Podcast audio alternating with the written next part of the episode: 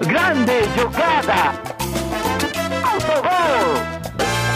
Olá, senhoras e senhores! Meu nome é Vitor Frescarelli, mas você pode me chamar de orelha. Esse aqui é o Autogol, o programa que tem o apresentador rouco, porque gritou demais esse fim de semana, porque o time dele conquistou a glória eterna.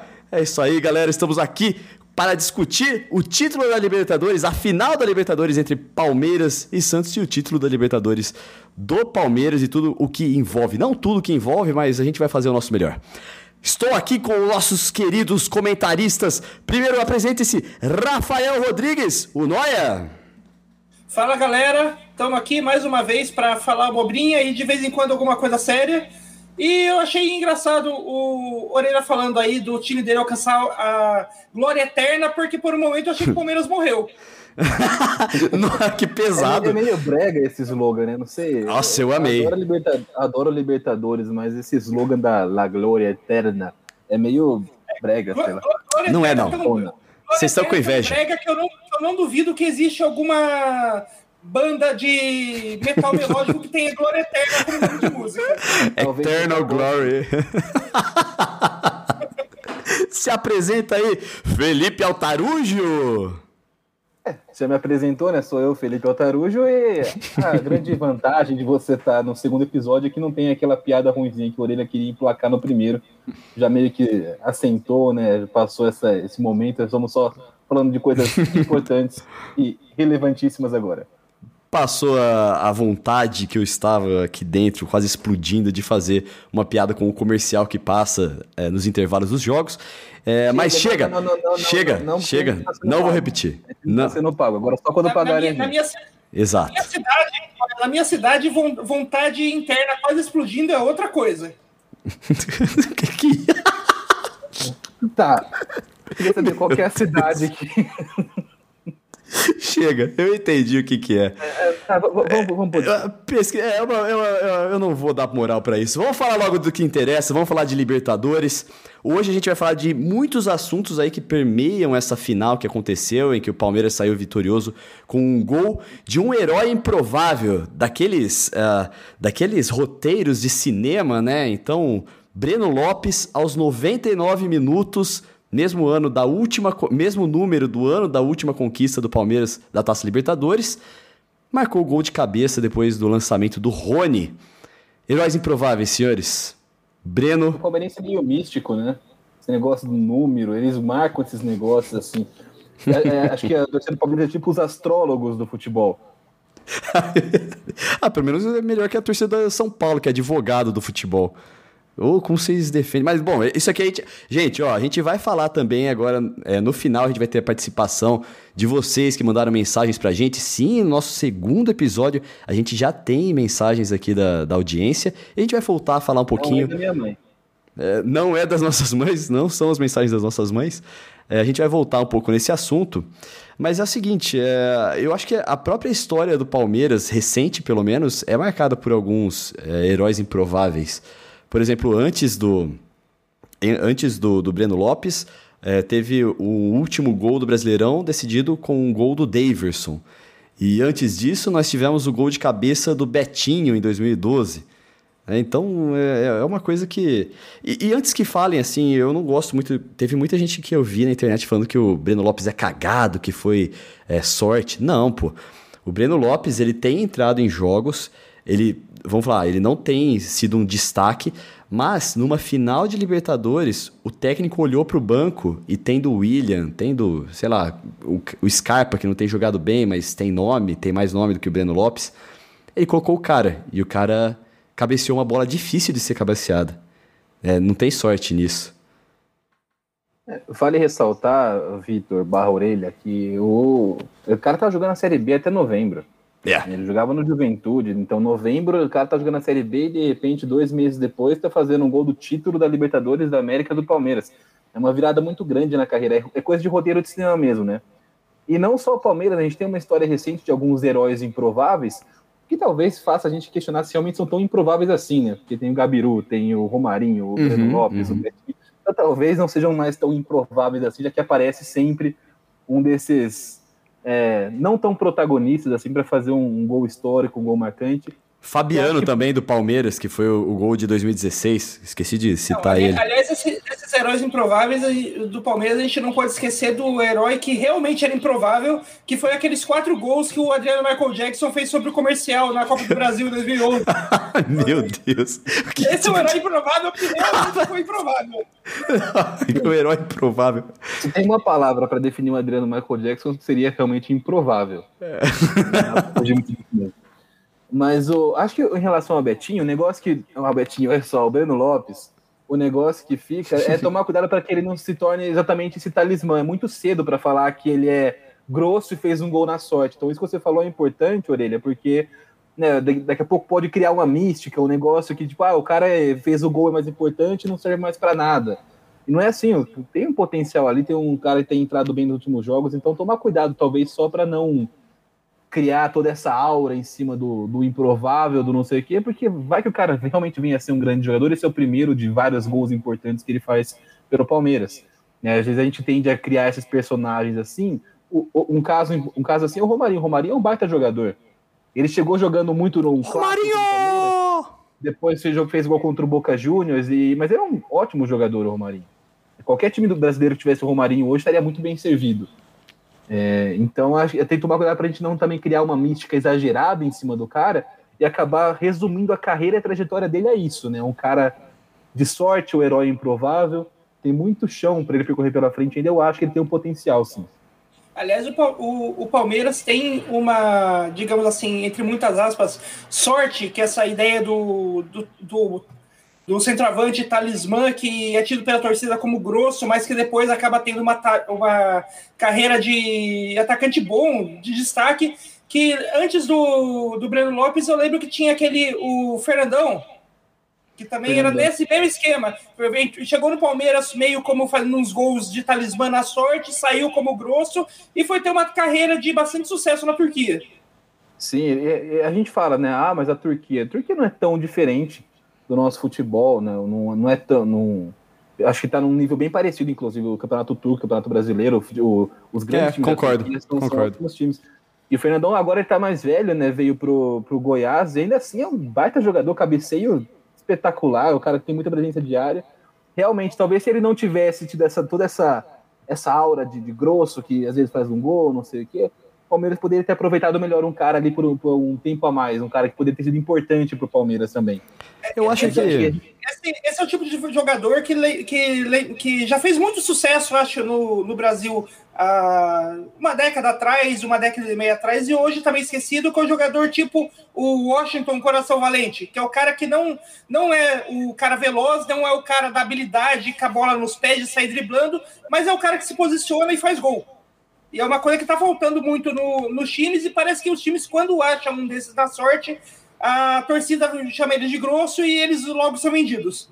É, eu acho que não só a torcida do Palmeiras, mas as torcidas em geral, assim, dos grandes brasileiros, é, às vezes se apega um pouco em grife, sabe? Porque, vamos supor, o Tietê, antes do Tietê ser campeão paulista, quando o Palmeiras contratou o Tietê direto do Aldax, o fato de o apelido dele ser Tietê já foi uma certa polêmica. Entendeu? Foi, já tinha um, uma desconfiança ali porque o apelido do cara é Tietê, tá ligado? Ou porque o, o, Fernandão tinha vindo de time pequeno, é, o, o, cara, sabe, já, já chega com um estigma assim e não dá muita moral pro cara crescer. Eu acho que esse é um problema que não tá presente só no Palmeiras, mas em tantos outros times.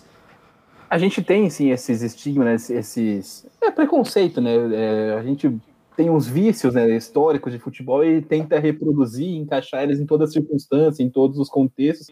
E às vezes a gente corre o risco de errar e ser injusto com alguém e até perder bons jogadores.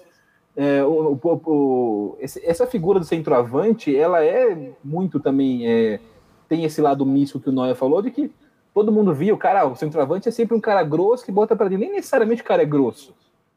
O cara pode não ser tão rápido, ele pode não ser, mas o fato de o cara tá ali na área, saber se posicionar e receber a bola. É, que é um cara que é um cara muito bom jogador, tem... ele tem esse estilo de cara grosso, bota... o Fred. O Fred é um puta jogador. o Evair também tinha. Tá na carência. Tá na, tá na fase mais carente da carreira, tá, tá próximo do fim, né? Mas é um puta jogador. É, o futebol tem várias, vários talentos e várias maneiras de você contribuir com o coletivo, contribuir com o sucesso do time.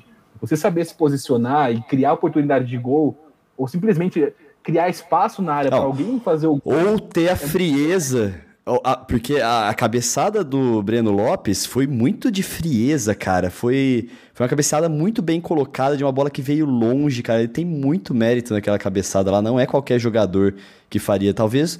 Eu não digo o Luiz Adriano, que o Luiz Adriano é muito bom, assim. Mas um. Dudu talvez não fizesse esse gol, sabe? Não, não, não chegasse. Um cara que a torcida adora, assim, não conseguiria colocar a bola onde ele colocou. Ele colocou fora do, do, do, alcance do goleiro. O goleiro do Santos não fez uma defesa no jogo. É, o Dudu já começaria com a dificuldade de que foi bola aérea, né? Já é. começaria é. essa dificuldade aí pro Dudu. A bola sim, aérea sim. não é muito com ele, né? Sim. Mas a. Eu acho que é, é legal essa ideia de, que a gente lembrar de atacante grosso e tal, porque, tipo, a gente, ao mesmo tempo que, gente, que aqui no Brasil a gente tem um problema com esse tipo de atacante, que não é o atacante veloz e, de, e driblador, a gente, a gente dá muita atenção para o atacante veloz, driblador, e, me, e, acaba chamando de grosso o atacante que é de finalização, que é o cara que faz o pivô, uhum. que é o uhum. cara que se posiciona dentro da área para fazer o gol, independente da situação, né? Ele sempre consegue fazer uma situação de perigo, né? independente do, da jogada.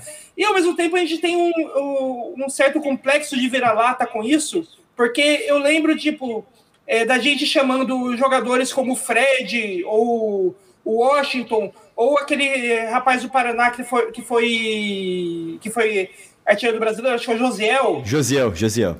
Eu queria ele no Palmeiras, hein? Hernanes Brocador, todos esses caras são grossos, mas a gente, o, a mesma imprensa que chama esses caras de grosso, a mesma torcida que chama esses caras de grosso, tá pagando pau pro Felipe Inzaghi na Juventus, pro Peter Crouch lá na Inglaterra, e esses caras são até piores, de certa forma. Não, tem o, no Cenas Lamentáveis, tem aquela série que eles colocam, né? É, boleiros brasileiros contra é, supervalorizados é, subvalorizados brasileiros contra supervalorizados europeus. Eles colocam umas comparações lá que realmente, velho, se colocar um jogador um na frente do outro, o brasileiro dá um pau, tá ligado? Não, eu conheço essa página, normalmente é bosta, mas tem uns que falam assim, ok, realmente se é. tão. Normalmente é, normalmente é meio bosta em comparação. Não, é, não, tem umas que são uma bosta e realmente eu olho assim e falo assim, ah, cala a boca, mas tem uns que eu olho assim e falo assim, não, se colocar um, um na frente do outro, esse subvalorizado brasileiro dá uma caneta e humilha o cara, sabe? Sei lá. É, tipo, em relação... Mar... tipo Marlos contra Pedro. Quem é o primeiro que você falou aí? O Marlos, o Marlos contra o Pedro. Ah, o Marlos. Marlos o auge contra o Pedro o Marlos. O Marlos, meu Deus, eu tinha esquecido desse jogador. O, o Marlos tem uma carreira de muito sucesso no Shakhtar, é um cara realmente muito bem quisto pela torcida lá. Ele jogou com o Luiz Adriano, né? Não jogou? É, é, ele jogou. Talvez ele e o Tyson sejam os maiores jogadores do, do Shakhtar pós-Jadson, né? O Jadson ficou bastante tempo, acho que oito anos no, no Shakhtar no, também. Né? O, e, e, aí você vê, tipo assim, beleza, o Marlos pode não ser, não é o Lionel Marlos como falavam no, no Coritiba, mas você vê que é um cara que o São Paulo queimou à toa, e aí o cara foi lá e fez uma carreira de sucesso lá fora do Brasil também num time que joga Champions League, num time que é, participou de competições importantes, fez a carreira dele. Ele, se não me engano, ele chegou a se naturalizar o ucraniano, o Marlos. Depois há, há, de se checar essa informação. Mas o, em relação ao, ao Breno Lopes, pra gente não fugir muito. Sim, eu ia voltar é nele já, obrigado. É importante também a gente lembrar. É, da mesma maneira, para não jogar ele só como talismã e como um cara azarão que fez um gol importante, também não jogar o cara lá muito para cima. A gente começou a falar de de Fred, de, de, não sei o que, a gente deu uma empolgada, né? A gente tá falando de caras um pouco sim, sim, sim. Talvez o Breno Lopes não chegue no nível Concordo. de, Fred, de Washington, mas é um jogador que pode ser importante para o Palmeiras. Então a gente tem. Acho que o, o, a chave ali é você manter os pés no chão, né? Você não exagerar nem para um lado nem para o outro, porque isso vai prejudicar o clube e também o jogador da carreira dele, provavelmente. Sim. É, eu falo assim, eu, tipo, o, o pouco que eu vi o, o Breno Lopes jogando, eu acho que ele tem um potencial para chegar no nível de um França. Lembra o França do São Paulo? Ah, então é, é, bom demais. Pô, então é muito bom. É um bom jogador centroavante. Não, talvez não seja nível seleção brasileira, mas é um ótimo, um bom jogador centroavante. Mas ele é escalado para jogar de ponta, viu, Noé? Ele não é ah, escalado como centroavante. Assim, eu acho que, que muita gente é escalada para jogar de ponta e deveria ser centroavante no futebol de hoje. É, tem, isso é uma coisa que se pode discutir. Mas assim, o Breno Lopes, cara, eu não eu, eu acho que ele vai chegar no nível de um bom reserva. Eu não acho que ele vai ser um. Assim, pelo que eu tenho visto ele jogar. É claro, e também a gente não pode tirar o mérito que muito. É, talvez, não sei colocar em porcentagem assim, mas é uma certa porcentagem da subida do Juventude à primeira divisão. Tá, passa ali pelos pés do Breno Lopes também. Ele fez nove gols pela Série B. Aliás, é que você falou esse negócio de jogar jogar escala de ponta, a gente não pode lembrar que é, não é de hoje que, que centroavante, que bons centroavantes, mas você tem uma certa qualidade com a bola nos pés, são escala de ponta. Porque, tipo, a gente tem, a gente tem nomes de é, grandes nomes do futebol mundial, não só tipo nomes médios, mas tipo o Ibra como começou como ponta, o Van Persie foi, começou escalando como ponta, o Henry começou sendo escalado como ponta, mas eles são eles depois se mostraram como centroavantes, mas eles Sim. começaram a ser escalados como ponta porque eles não eram é, digamos assim, eles não tropeçavam na bola quando corriam com ela. É, mas calma aí, vamos voltar naquilo que o Altarujo falou, que, pô, olha com quem que você tá comparando, cara. Pô, eu acho que. vamos, dar uma segurada. Eu tô comparando só a situação, não tô, não tô comparando tá a habilidade. Tá, cara. beleza. É, entre o Nó e o Orelha, aqui eu tô um pouco mais pro Orelha, mas eu acho que é um meio. Acho que ele não vai ser um bom reserva. O cara vai ser. Tem tudo para ser muito útil pro Palmeiras por um tempo. Sim. Ele já tá numa idade que não não consigo ver a curva de crescimento dele dando um salto tão grande a ponto dele se tornar um franco. Tem 25, tem 25, também, Breno Lopes. É, mas também acho que dá para ser um cara bastante útil, Paulo. A gente é, é, ainda mais no futebol. Pô, já foi, já, já foi. Cara, ele já se pagou. Para continuar sendo. Esse é para é. mim que é o, é o, medo, é você não, a gente tipo, ah, OK, o papel dele foi cumprido e é começar a escantear o rapaz, tá ligado? Eu acho que ele, o Palmeiras tem que tomar ah. para continuar mantendo ele no time, não deixar ele só como o cara que fez o gol importante do título e nunca mais é, teve oportunidade, ou quando teve. Porque é, é um, é um, jogador que não é nada fora do comum, nada abaixo do comum, ele é ok, ele compõe bem o elenco, ele pode ser útil em campeonatos para o Palmeiras, e eu, não, a gente não pode né, exagerar muito nenhum, do, do, nenhum dos lados. Concordo, e só mais uma observação importante: o Breno Lopes não vai jogar o Mundial de Clubes não por escolha do Palmeiras, mas porque a FIFA, o Breno Lopes foi contratado num período em que a FIFA não autoriza, é, não, não é a janela oficial da FIFA aberta, então ele não pode ser inscrito no Mundial de Clubes. Eu achei um pouco maldoso é, da parte de uma parte da imprensa é, de ter escrito algumas manchetes falando que o Palmeiras não escreveu o Breno Lopes, como se fosse uma escolha do Palmeiras não escrevê-lo, sabe? Uma ingratidão. Eu comentar isso. Eu, parecia. A primeira vez que eu vi a manchete, eu não lembro qual foi o site, mas o, foi meio caça-clique mesmo, esse esquema, tipo assim. Uhum. É, Palmeiras não escreverá Breno Lopes no Mundial. Ele fala, porra, filho da puta. É. Não, realmente, o cara não podia ser inscrito. Né? Custava você falar assim, tipo, é, sei lá, Breno Lopes não poderá ser inscrito, né? De, de acordo com o regulamento, alguma coisa assim, né? Você mudar não, a. Sim. E tem, um, e tem manchete caça-clique que, que não é, é, ruim com o Palmeiras. Tipo, FIFA não permite que, Breno Lopes, que Palmeiras inscreva, inscreva Breno Lopes no Mundial. Tipo, ou... outra culpa na FIFA. Não, ou, ou cara, é. simples e curto, Breno Lopes fora do Mundial de Clubes. Tipo, e aí. Sim entendeu? Não coloca o Palmeiras numa posição de Palmeiras não escreveu. Agora. A gente volta, que a gente falou um pouquinho semana passada, que a gente tá numa época que o povo tá com hate inflamado, não se preocupa tanto em se informar antes de soltar é, hate. Compartilha a manchete. É. Você provavelmente já vai ver nos comentários ali gente xingando. Como assim? Que clube ingrato e não sei o quê. Aliás, se, se, você, se você escreve a manchete que você pediu lá, é, Breno Lopes fora do Mundial de Clubes, ia ter gente comentando para quem que ele foi vendido. é verdade, né? E é, outra coisa que é importante dizer que o Breno Lopes, apesar de não estar inscrito, ele vai viajar junto com o grupo para o Catar. Ah, bom, e aí na semana que vem a gente já tem aí o nosso querido Mundial de Clubes, né? Na verdade ele começa durante a semana com a partida entre Tigres do México e Ulsan Hyundai da América da Coreia do Sul. E eu tenho uma coisa interessante para falar sobre o Ulsan Hyundai. Por grande coincidência, no meu modo carreira do FIFA de 2005, eu treinei o Ulsan Hyundai. E é, é, isso, achei uma grande coincidência que o Palmeiras vai estar no mesmo. Mas é irrelevante isso, não sei. Então talvez teremos uma lei do ex aí. Tomara que pelo, pelo meu lado, né? Um, um clássico entre, entre, tigres, né? Porque é o Tigres do México contra é o time da Coreia do Sul, que é conhecido como um tigre asiático. É verdade. Nossa. O escudo do Sam é um tigre. Procura aí no Google. Você, tá, você é, tá ouvindo, é um tigre. Dá um Google rapidão aí. É um tigre. Você bota, também tem um tigre. E a Coreia do Sul também tem um escudo, no, também tem um tigre no seu escudo. Ou Sim. seja, é um, uma overdose de tigres ali. É verdade. E, assim, o Ulsan eu nunca tinha visto na mídia alguma coisa, eu só treinei ele porque na época eu tava querendo. Ah, eu queria ir pra essa. né, no FIFA, né, gente? Porque eu queria ir pra essas ligas tortas, sabe? Eu não queria ir pra Itália, eu queria jogar numas ligas é, tortas. Aí eu fui pra Coreia do Sul e eu lembro que eu fui ver. Eu, é, não, eu, eu, eu saí do Palmeiras pra ir pro Ulsan, cara. Eu tinha ganhado o Brasileirão, aí eu falei assim, ah, agora eu vou ser contratado. Aí eu vi as, as propostas.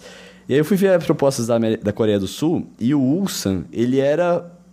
Ele era junto com outro time, em 2005, já o melhor da Coreia.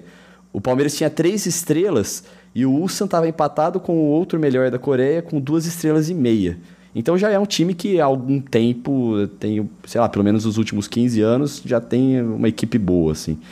É, já não, não era não é um time que era que, que a Hyundai fundou faz cinco anos não é já tem uma algo ali Tá para sentindo também que ele está justificando o crime Eu um sei. argumento baseado em Eu FIFA para justificar um possível peço derrota desculpas por isso. Bom, e aí, é, nós já vamos. Antes de jogar, eu- uma coisa que eu gostei do calendário, assim, gostei. Eu sei que todos os. É tudo muito trágico o que aconteceu e a maratona é desumana com os atletas. Porém, eu gostei de não ter ganhado a Libertadores e ter que esperar meses até ir para jogar o Mundial. Fa- Traduzindo, você gostou de não ter a janela no meio que desmonta o time. Exato, e nem que diz. Tipo, podia acontecer muita coisa, cara. Podia vender, podia contundir, podia mais um quebrar o joelho, quebrar a perna, como o Felipe Melo quebrou. E, cara, já tá quente, sabe? Não, ganhamos aqui, pega o embalo e já vai. Eu acho que é a primeira vez que isso acontece. é, assim, tipo, um, um time brasileiro chega com essa certa vantagem do embalo é, contra o- os outros times que estão lá. Não sei os outros times, mas pelo menos com o time europeu.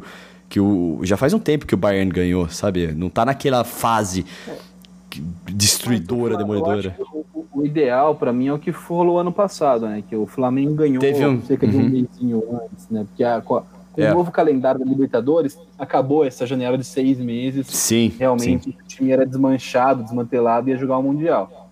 Mas o. Também acho que pode. É, tem, é, a gente, é difícil analisar, né? Porque pode dar tudo. Se der certo é por causa disso, se der errado também é por causa disso. sim. Aham. Mas o, o Palmeiras pode se aproveitar o embalo, mas também é cansativo, é desgastante e vem também de um momento que o time vai atingir o ápice na final da Libertadores. Querendo ou não, é inevitável que dê uma baixada um pouco agora. Conquistou um puta objetivo da temporada. Sim. Então, então, então, isso pode jogar contra, pode jogar a favor. Normalmente a análise, no final das contas, é baseada no resultado. Se perdeu, jogou, a fa- jogou contra, se ganhou, jogou a favor. Mas o. É, o- É, é, é- é melhor do que ter esses seis meses, com certeza. Sim, e outra coisa que eu acho que é interessante ter mais essa final agora, porque eu acho que esse relaxamento, o Altaruja, aconteceria muito mais forte se, a pró- se o próximo jogo fosse a final da Copa do Brasil. Porque, pô, acabamos de ganhar a Libertadores. Cara, eu tenho dois jogos contra o Grêmio dificílimos pra ganhar a Copa do Brasil. Pô, vai lá, joga logo contra o Bayern, tá ligado? Se conseguir chegar no Bayern, né? Porque eu acho que. Eu não acho que o Tigres perde do, do Hyundai. E eu não sei se o Palmeiras ganha do Tigres. É, mas já vai lá, cara. Se perder, pô, volta pra. E tem a Copa do Brasil pra tentar se reerguer, sabe? Do que entrar na Copa do Brasil com aquele modo de relaxamento, que caramba, ganhou Li- Libertadores e tal. E, e já que a gente está falando de Mundial, né, acho que é importante falar exatamente o que você falou. Os times brasileiros, a gente vive meio que numa. uma os dirigentes, a, a imprensa, a torcida vive numa realidade paralela, de que a gente ainda. O futebol brasileiro é uma- um fiel. É, representa fielmente o que é o futebol brasileiro historicamente, é a seleção vencedora de várias Copas, com os melhores jogadores do mundo, quando não é. O nosso, nosso futebol doméstico é bastante modesto. Né? Então a gente vai jogar um campeonato mundial aqui hoje. Qualquer clube brasileiro, os nossos melhores clubes, o Palmeiras, o Flamengo, o Grêmio, eles são muito mais próximos em qualidade, em equilíbrio dos times da Ásia, da África e da CONCACAF do que o time europeu. Sim. Então, é, a gente tem que parar é, até de tratar como, como vexame algumas Então, por exemplo, Palmeiras cair pro Tigres não vai ser vexame nenhum. Não é vexame, nem a, nem mas, a pau. Mas, mas vai, o que vai acontecer, a gente vai ver boa parte da imprensa tratando como vexame, como o time sul-americano que não chegou na final. E, e, e, não só se for o Tigre. Não, o Tigre jogava Libertadores. O Tigre jogava é, Libertadores. É, é, é, o que eu falei, a gente tá, os times da Ásia e da África têm hoje uma qualidade bastante, considerável. Talvez a Oceania esteja indo um pouco abaixo em, em relação a, ao nível do futebol brasileiro, mas os times da Ásia e da, da África né, são, são mais fortes né, e, e não tão tão distantes do futebol brasileiro ah, quanto eles já foram um dia. Aí eu já vou. Não estão tão distantes quanto já foram um dia, mas eu ainda acho que o futebol da África e da Ásia, assim. Cara, é muito, é muito comum a gente chegar é no Mundial. Tô futebol todo. Tô falando, tá. tipo, a gente tá pegando o melhor time da Ásia. O melhor time da Sim, tá. Ok. Assim, aí sobe um pouco. Não tô falando assim que você pegar a liga toda, tipo, o campeonato congolês é melhor que o campeonato brasileiro. Mas é, você tá assim, pegando o melhor time do continente. É o melhor time do continente africano poderia estar tá, tá disputando o título no Campeonato Brasileiro. Acho fácil. É. Ai, poderia. Ah, não poderia, sei, eu não sei. Eu não tenho argumentos agora para rebater isso aí, mas. Uh, ai, não eu, sei. Eu acho que só, eu acho que só a quantidade. Se você, se você pegar como, como base, tipo, a quantidade de talento de jovens africanos que é exportado para os times europeus. Sim, sim. É isso que eu ia falar. Era, esse, era essa, essa parte que eu concordo. Se você pegar isso como base, você já, já tem uma, uma ideia de que o, o futebol africano não é tão fraco quanto a gente pensa aqui. A gente tem, tem talento na, na África que é nível dos melhores talentos que a gente, que a gente tem aqui no Brasil. Se, se, eles, se eles são um nível acima ou abaixo, eu acho que depende do time, depende da, depende da onde está falando, mas o melhor do continente não perde nada pro, pro que a gente tem de melhor aqui no Brasil. Cara, eu, eu discordo porque. Tá um campeonato. Não sei se brigar, brigar por título é, também é muito. Também muito, acho. Lá, é, não, não, não, não, é nem. É, como dizer, não tem base para comparação. Hum, né? tá. A gente não sabe como se comportaria no campeonato, mas, tipo assim, dá para disputar se você botar para jogar aqui uma Libertadores, um, não, não passa vexame. Então, por Pode exemplo, ser. passaria menos vexame do que um binacional, por exemplo, passou na Libertadores. Olha, cara, sabe, sabe o que, que, eu, tá que eu penso? É porque assim, ó, eu, eu penso que tantos jogadores medianos e que eles vão medianos, voltam medianos, enquanto estão lá, viram deuses do clube, assim. E eu acho que isso é, é um indicativo de que o nível tá um pouco abaixo, sabe? Mas aqui não é assim? Os aqui... caras medianos que são, que são rejeitados nos outros mercados não são deuses aqui também? Não, tudo bem, mas os que são, os que são medianos aqui são deuses lá. Entendeu? anos em fim de carreira aqui e é artilheiro do Brasileirão. O Ricardo Oliveira, com quase 40 anos, rejeitinho. Tipo, é engraçado, engraçado o, palmeirense falando aí de jogador mediano ser considerado Deus quando vocês têm o Valdívia. Mas, viu, o Valdívia. O jogador mais mediano eu sei. Deus aqui no Brasil do que o Valdívia. Eu concordo com você. Só que, assim, só que quando ele vai lá na, pro Al Ain, eu acho que ele jogou. Não sei se foi no Al Ain ou Al Ali. É, ele chegou lá e falaram assim: pelo amor de Deus, senhor Valdívia, está aqui um contrato vitalício para você, porque você é um deus. Tipo, não chega nesse nível aqui, entendeu? Mas lá chega. Então, o tipo, você fala assim: ah, o mediano da Europa não chega aqui e vira Deus? Ok, mas ah, aí o cara, o mediano daqui vira Deus na, nesses outros, nessas outras mas, ligas. Mas isso, mas isso é tipo, isso, você tá, é, isso que você tá falando é o time do príncipe. Tipo, é aquele time, é o time que o príncipe montou porque ele tem muito dinheiro e ele, ele precisa gastar aquele dinheiro para tentar trazer um time. Criar um time é. decente. Ah, é que agora esses príncipes começaram a comprar time europeu. Não, mas tipo, pega, por exemplo, você pegar o, os, os clubes chineses, os clubes chineses não estão não tão nessa de comprar jogador jogador nesse nível de dar caminhão de dinheiro para jogador nesse nível. Os clubes chineses sérios ou os clubes da África do Sul sérios, eles compram jogadores de bom nível. E eles não estão no mundial. O, o, a, a, a, China tava com. A, a China, esses tempos, estava tirando jogador de time de grande da Europa para levar para lá. Ah, mas eles não, che não chega, não tem competitividade. Os caras vão lá pra tirar férias, ou não é? Não, não- Pelo que eu é percebo assim. Você tem que primeiro ver o- os jogos. Tem, tem jogos de nível bom no campeonato chinês hoje. A gente, a gente joga o Brasileirão, né, cara? Tipo, Mas esses E- times e- nunca. Eu não, eu não, e outro- eu não, não se vê esses times no Mundial, cara. a gente joga o Campeonato Brasileiro. Os nossos melhores jogadores do Brasileirão vão pra lá depois. Tá, Como, ok, como concordo. Que aqui, como que aqui é tão abaixo assim? Se, por, por exemplo, o Everton Ribeiro foi o melhor do, melhor do, do Cruzeiro quando foi campeão. Foi pra lá. O, o Arrascaeta, o Arrascaeta não, o, o Ricardo Goulart, foi o melhor do Brasileirão quando ele tava aqui no Cruzeiro, um dos, um dos responsáveis pelo título. Foi pra lá depois também. Diego Tardelli foi pra lá. O Renato Augusto foi pra lá. O Paulinho. foi- Então os caras que desequilibram aqui vão pra lá. Então, se, E- se e assim- será que é tão abaixo assim? Porque os caras que estão jogando lá desequilibram aqui também. E uma, e uma diferença, né? Toda essa galera vai pra lá no para jogar a, o ápice da carreira, o melhor, o melhor futebol da carreira deles. Depois, quando eles começam a cair, que eles voltam pra cá. Exatamente. O Hulk tá voltando agora pro Atlético Mineiro. Se ele tivesse mercado na China ainda, ele não estaria voltando. Não, mas se ele tivesse mercado na Europa ainda, ele também não estaria voltando. Também não, mas eu tô falando, a gente, a gente não tem que se basear, na, medir nossa régua na Europa. Isso gera uma distorção. Sim, é, é isso que eu tô falando. É isso que eu tô falando. Que a mesma Aliás, comparação. o- Aliás, o Hulk tinha mercado na China, só que não queriam pagar a mesma coisa que o Atlético vai pagar pra ele aqui.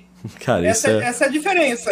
né? Tipo, Esse desgraçado. Ainda, tinha, ainda tinha, tinha, tinha time, time, times lá, tipo, o Hulk foi. Pelo menos o, o Hulk foi. Foi é, bem franco nisso quando ele veio. Tipo, ele. ele pelo menos eu, eu vi a, a entrevista do. do agente dele falando tipo, que ele teve outras propostas, mas nenhuma proposta era tão vantajosa no sentido de é, ele ter, tá ganhando tão bem para estar num time que é, é forte o suficiente para disputar título naquele campeonato. Ou ele ia ganhar menos para estar no time forte, ou ele ia ganhar mais para estar no time fraco e não ia disputar nada. E o Atlético dá uma visibilidade também, né? Querendo não, Sim, a mídia sim. brasileira vai estar acompanhando mais de perto, tem tudo isso também. Mas acho que também é importante deixar claro que a gente não tá falando que o campeonato chinês, o campeonato marroquino são melhores que o campeonato brasileiro. O, o ponto aqui é que não são tão diferentes. O campeonato brasileiro, eu acho que tem muito potencial para ser muito mais do que realmente é. A gente não chega nem perto desse potencial por conta de incompetência dos clubes. A gente deveria ter aqui, pela, Sim, pelo, pelo que concordo, o Brasil representa no mercado de futebol da América Latina, deveria ser muito maior do que realmente é. Era pra gente ter uma força, tipo, muito mais que a gente tem. A gente já é uma puta força do continente. Era pra ser muito mais. Então, Tá. O que eu sempre falo. Aí, aí, eu, aí eu concordo com você, sim. Aí eu- nessa fala sua eu concordo. potencial técnico de jogadores e potencial. de- a gente tem bons treinadores, tem bons jogadores, tem dinheiro para investir, que é uma coisa difícil né, em mercados alternativos. Nossos times têm dinheiro. Então, qualquer time do Brasil, hoje, é, em questão financeira, da primeira divisão, óbvio, né? Vou falar do time da, da Série B, série, qualquer time da primeira divisão, pelo menos os 15, maior, os 15 melhores da primeira divisão, tiram qualquer cara de qualquer time da América do Sul que eles quiserem. Isso é isso, tipo, todos os anos, quando acaba a Libertadores, Sim. isso acontece. Então, por exemplo, o Del Valle ganhou, é, foi vice aquela vez, foi a final foi Atlético Nacional e Del Valle em 2016. Os dois times foram desmanchados pelos times brasileiros. Veio pra cá o Guerra, veio o Rueda, que era o técnico, veio o Sornossa, veio. É, o Borja. jogava com o o Borja veio também, veio, veio um pro Santos, foi pro Flamengo. Então, a gente, diz, a gente dê pena aos times. E não só os grandes times brasileiros. Então, dá dá para lembrar também, por exemplo, quando o São Lourenço ganhou a Libertadores, o Bahia contratou o Romagnoli. E o Bahia, quando você fala em potências financeiras do futebol brasileiro, não está entre as maiores. Então, tipo assim, a gente tem o nosso time daqui tem potencial para tirar qualquer cara da América do Sul. E aí, para mim, o, onde que, o que pesa aqui, o que pega, é o nosso amadorismo. De gestão, de, de falta de você achar os craques mesmo nos times. Então, por exemplo, a gente vai lá e contrata o cara por melhor momento, por aparecer na televisão. Ah, mais foi o vezes. Borja. Eu vou- posso falar que o Borja foi, foi meio isso aí, cara. O Borja, o Borja foi, mas o Borja acho que foi um caso atípico também, porque, tipo assim, esperavam que ele fosse muito bom, ele era bom, mas também depois que não era muito bom, falaram que ele era muito pior do que ele realmente é. Também não é tão ruim quanto, Tá, quanto ok. Boa análise. Mas enfim.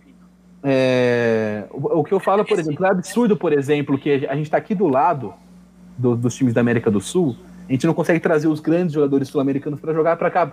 O, o, o papel que o Brasil deveria desempenhar no mercado, quem faz no nosso lugar é a Ucrânia, é Portugal, né? São, é a França, são, são os times que estão é, garimpando esses caras melhor do que a gente. Então, por exemplo, eu, eu sempre dou esse exemplo, mas o, o Corinthians estava investindo, buscando reforço no mercado latino-americano na época, e aí foi atrás de um time que era sensaçãozinha na Argentina, estava despontando, era um time pequeno com investimento, tinha uns, uma molecada promissora surgindo, que era o Huracan. E aí ele foi lá e tipo, ah, quem que é o cara do, do Huracan que mais aparece aí nos melhores momentos? Era o De Federico. Só que naquele time tinha um cara muito mais importante que era o Pastore. Então, tipo assim, o cara vai lá, vai estudar o time. Uhum. E aí ele, ele, opta por trazer o De Federico em vez do Pastore. Então a gente sempre, quando vai no mercado sul-americano, vai para trazer esses caras que.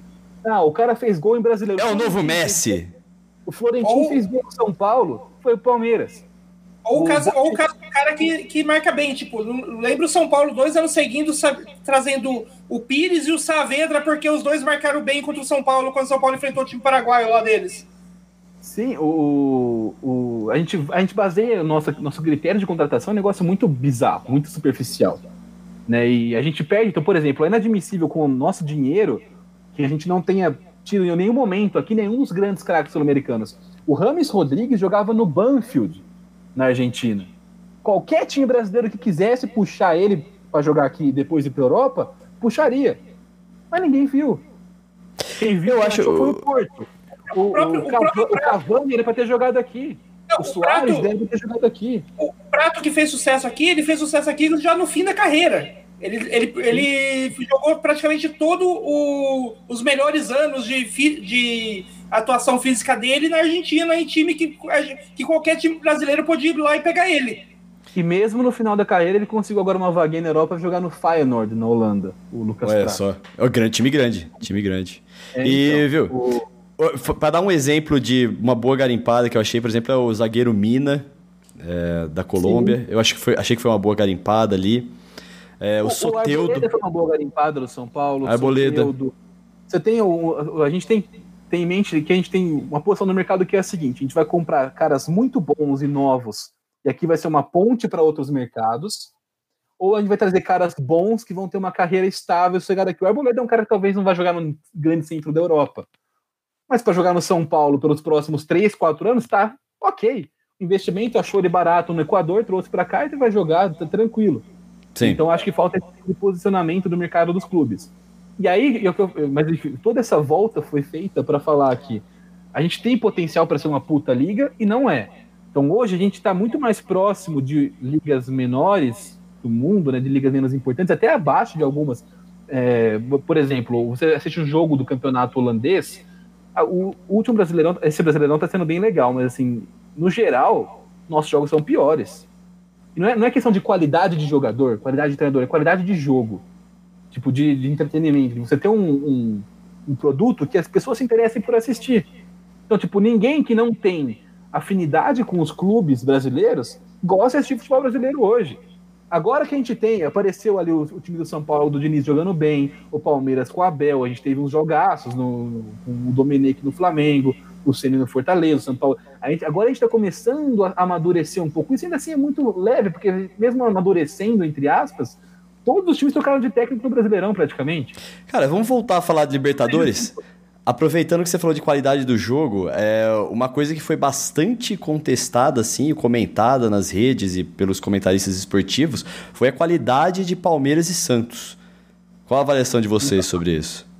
Muito abaixo. Eu esperava um jogo bem melhor de Palmeiras e Santos. É, mas é, é, é, também aquele negócio. Acho que são, são duas coisas também. É, a gente não pode ir pra, nem muito para um lado nem muito para o outro.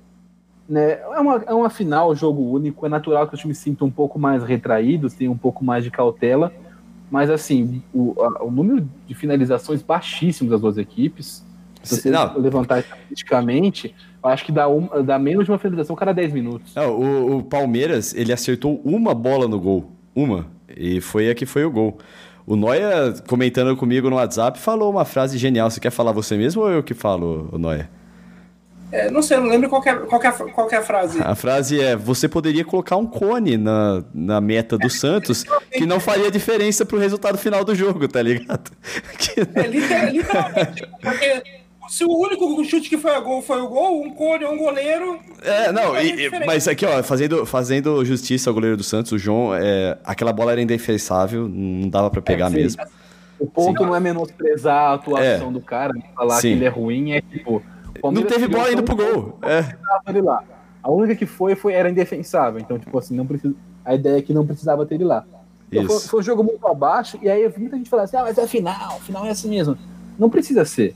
A gente viu o Flamengo e River um jogaço ano passado. A gente viu o Boca e River jogaço no outro ano. Então, tipo, lógico que a gente vai ter algumas finais melhores, outras finais piores. A final da Champions mesmo, entre Bayern e PSG, não foi aquele primor de qualidade de jogo. A gente entende que por ser uma final, o jogo único, tem muita coisa, né? É, vale muita coisa, o time tem um pouco mais de cautela, mas eu achei Sim. exagerada a falta de qualidade do, da final. É, mas ó, eu vi muita gente usando isso para justificar também que, sei lá, pra desmerecer a vitória do Palmeiras. Falar, ah, o jogo foi uma bosta. Não. O Palmeiras foi o melhor time da Libertadores do início ao fim. O Palmeiras, do começo até o final, com o Luxemburgo e com o Abel, era o melhor time da competição, foi quem melhor jogou, foi o campeão mais justo possível. Não, não tinha como é, cair com outro time esse troféu e ser um, um, um troféu justo. O Palmeiras merece demais a vitória. Inclusive, não, não só nesse torneio, mas tipo, historicamente, uma Libertadores só era muito pouco para um time como o Palmeiras. Ah, é, concordo. É muito, Acho, é eu pouco. também achava, eu achava que ia ser muito pesado para a história do Palmeiras ter chegado em cinco finais e ganhado só uma. Eu achei, eu achei que ia ser. Eu, eu falei uma frase num grupo de palmeirenses antes do jogo que é: se existe justiça no mundo, o Palmeiras ganha essa Libertadores. é, meio, é meio pretensiosa, mas eu achava que a justiça assim, do mundo seria o Palmeiras ganhar essa aí. Porque o Santos já ganhou, faz mais recentemente. Então. É, foi muito merecido. O Palmeiras foi o melhor time. Não tem, é, tipo, é indiscutível a campanha do Palmeiras.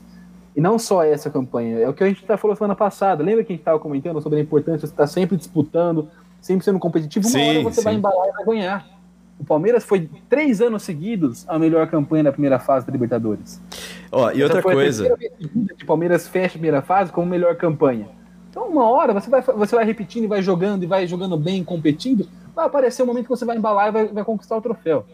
Isso é inevitável. Ó, outra coisa que eu acho que é importante, eu vou destacar da, da, minha opinião, é que o jogo não foi ruim porque as duas equipes eram ruins. A, o jogo foi ruim porque as duas equipes estavam muito bem postadas e muito concentradas. E estavam travando o adversário. Marinho e Soteldo não conseguiram jogar. Ruim porque as duas equipes estavam muito bem postadas e travando, porque as duas equipes. O entrar com uma, uma coisa que eu acho muito cada vez mais comum em final, que as duas equipes entram em campo com mais medo de perder o jogo do que vontade de ganhar. Sim, mas o que eu digo é que assim, não, teve, não foi um jogo que teve aqueles lances bizarros de escanteio passando por trás do gol, sabe? Esses lances que você fala assim, nossa senhora, o que, que eu tô assistindo aqui, velho? Não teve isso, sabe? É, e eu concordo com você que eh, foi dois times muito mais cautelosos, né? Não foram dois times que se lançaram ao ataque, alguma coisa do tipo. Eu acho que dá para achar um meio termo, né? Entre você ser cauteloso numa final e você. Pode, pode, pode, concordo. Não, não, não, jogar a bola. Eu acho que. Mas assim, independente do jogo, né? O Palmeiras tem um título muito merecido. É, que, que é, acho que é o reconhecimento do trabalho. E mais do que isso, o Palmeiras tem para mim, nas suas mãos hoje, a oportunidade de realmente criar uma identidade de jogo, uma forma de jogar que seja do Palmeiras, que você que vai, que vai ter a marca do Palmeiras jogar e de ser cada vez mais competitivo e ganhar mais títulos, é só cuidar direitinho. É ah, é verdade. Puta, cara, que, que carinho nesse seu comentário. Não, sério, que carinho, velho. Eu achei, puta, de verdade, que parabéns aqui, palmas pro senhor Felipe Altarujo, porque esse comentário foi realmente de quem se preocupa com o futebol brasileiro, cara. Então, o Palmeiras tem tudo para criar uma, uma escola de jogo do Palmeiras agora, de novo, como já teve em décadas passadas né, que acho que talvez seja o que faltava. O Palmeiras foi campeão da Copa do Brasil em 2015, do Brasileirão 2016, 2018 de novo, mas sempre pa parecia que era um, um, um, caso, tipo assim, é o melhor time individualmente, então ganhou. Porque, porque não, não houve nem, em 2016, é. não houve. No papel, esse é o pior time do Palmeiras nos últimos quatro anos, assim, mais ou menos. Então, nesses outros anos, o Palmeiras venceu porque não tinha um time com coletivo forte. A impressão que eu tenho é essa, não, não tinha nenhum time Sim. no Brasil, 2016, uhum. 2018, um coletivo forte. Vence o time mais é, cascudo e com jogadores mais qualificados, que era o Palmeiras, um elenco grande, qualificado tudo mais. Dessa vez, no Palmeiras tem um jeito de jogar bola que, que busca a vitória, que, que, que tem, tem a sua marca agora em campo. E tem que tomar muito cuidado para não perder isso. E, e, e, isso, isso passa por duas coisas. Primeiro, manter o Abel a todo custo. Né? Não esperar que você vai ganhar tudo e não, não criar crises em qualquer, Sim. em qualquer momento, qualquer derrota. Você apostar na manutenção, na permanência do trabalho, na continuidade e numa continuidade pós-Abel também. Porque a gente tem que levar em consideração que, por mais que o Palmeiras se esforce para manter o Abel, ele é um cara jovem, fez um bom trabalho na Grécia, ele Mas nunca foi demitido. Ou seja, ele deixa os clubes quando ele tem um desafio que ele tá afim de, de abraçar. Faz um, um ótimo trabalho. Ele tem, ele tem tudo para ser um ótimo treinador, o Abel. E ele, além de tudo, ele é europeu, então ele tem mercado na Europa, ele tem uma entrada mais facilitada no, no mercado de times europeus. E, então, fala, e fala pra... preparar para eventualmente né, o cara sair. E fala para você, o estilo de jogo que, que ele tem aplicado no, no Palmeiras cai como uma luva em qualquer time em ascensão do, em ascensão do campeonato alemão. É o tipo de jogo que, que, que time alemão que bom que disputa campeonato costuma jogar. Então, assim, tipo, eu não, eu não me espantaria nada se de repente um, um Borussia Dortmund ou um, um, um Hoffenheim da vida resolve vir aqui e apostar nele, tentar tirar ele do Palmeiras. Concordo. É, o Palmeiras tem que preparar para uma eventual saída do Abel numa possível proposta algum dia, pode ser ano que vem, pode ser no outro, mas é para ter um trazer um cara que tem um, uma ideia parecida e que dê continuidade ao trabalho. Que é o mais importante no futebol brasileiro é isso, né? Você primeiro deixar o cara que está lá trabalhar, né? Pelo menos um ano, pelo menos tipo, pelo menos um ano você falar assim, ah, ok, tínhamos um objetivo, não, não rolou, mas tipo, e, e, aos poucos construir uma marca, um jogo, um jogo do Palmeiras, um jogo que seja do, do Palmeiras mesmo, e não do técnico que tá no Palmeiras. O Palmeiras não pode, o Palmeiras não pode estar sujeito, e nem o time brasileiro deveria estar sujeito a isso. A tipo, ah, vem o Luxemburgo, então é um jogo assim, vem o Abel. Destacando que cada treinador que entre, que entra dá sua contribuição. O, o negócio Sim. é o time encontrar quais são os treinadores que têm a identidade com aquele estilo de jogo que o clube está construindo. Exatamente. Então o Palmeiras tem tudo nas mãos ali para construir isso e construir um legado. Confio tanto na diretoria Gagliotti, Leila, não. Não, não acho que sejam tão confiáveis. Mas o Palmeiras tem as ferramentas hoje nas mãos para para fazer para fazer isso, para conseguir construir. Dar uma sequência nesse trabalho, né? Sim. E eu queria também chamar a atenção, é, a gente está falando agora do Abel, é, destacar o, o, o, Abel, porque ele deu uma declaração na entrevista coletiva que eu acho que foi pouco repercutida. Foi mais repercutida por causa da emoção que tomou ele naquele momento é, mas que faz a gente refletir muito sobre a vida profissional do treinador, do profissional de futebol. Vamos ouvir agora o Abel Ferreira. É verdade que eu hoje sou o melhor jogador, uh, desculpem, sou muito melhor treinador e valorizado. Sou o pior pai, sou o pior filho, sou o pior tio, sou o pior irmão, porque deixei a minha família lá. Eu conquistei muito aqui, mas dá, vocês não, não sabem a quantidade de vezes que eu deitar na minha travesseira chorei sozinho, de soldado. Então, essa declaração é, do Abel Ferreira, cara, me deixou pensando assim que ele é um cara que se entrega demais e que o preço é muito alto. Ele fala, isso aqui não, é, não existe dinheiro que compre de volta o tempo que eu não passo com as minhas filhas, é, o fato de que hoje eu sou um pior marido, porque a vida dele é o Palmeiras, a vida dele. Hoje é o preço para ele ser o melhor treinador da América hoje, apesar de ele dizer que eu também talvez concorde que o Galhardo esteja ainda um passo à frente em termos técnicos, assim, mas o fato dele estar no topo da América hoje é, exigiu muito sacrifício, muito trabalho. E também, eu acho que é, é justo a gente falar assim, olha só. É, é, injusto a gente falar assim, olha só. É por isso que o cara é bom, porque olha, olha o sacrifício que ele faz. Não, cara, tem muita gente que sacrifica, sacrifica tudo isso e não consegue ganhar. Quem ganha Libertadores é um só, cara. É que nem ele falou, tem, pode ter 20 clopes na seleção, na, no, no Campeonato Brasileiro, um vai ganhar, quatro vão cair. Sim. E aí acho que entra muito, casa muito bem o que a gente falou semana passada, né, no, no último episódio, sobre a humanidade do futebol, que a gente está deixando de lado um pouco isso. A gente trata os caras Sim. como se não fossem seres humanos. Né? Como se eles fossem máquinas que eles têm ali para ser cobrado e tem que dar certo, senão não presta, senão não sei o quê. Então, a, acho que tem muito a ver com o que a gente falou também. A, por, a gente tem que levar sempre em consideração que por trás daquilo lá são pessoas. Porra, pode ser uma pessoa muito foda, mas são pessoas que estão Uhum. ali. Né? Eu E acho aí, que- Como a gente vai tratar e lidar com essas pessoas também tem uma influência, tipo, né, é uma responsabilidade muito grande também. Você dedicar um tempo seu para ir no Instagram de jogador fulano e, e xingar o cara, xingar a família, ameaçar de morte, tem que ser muito verme para fazer isso.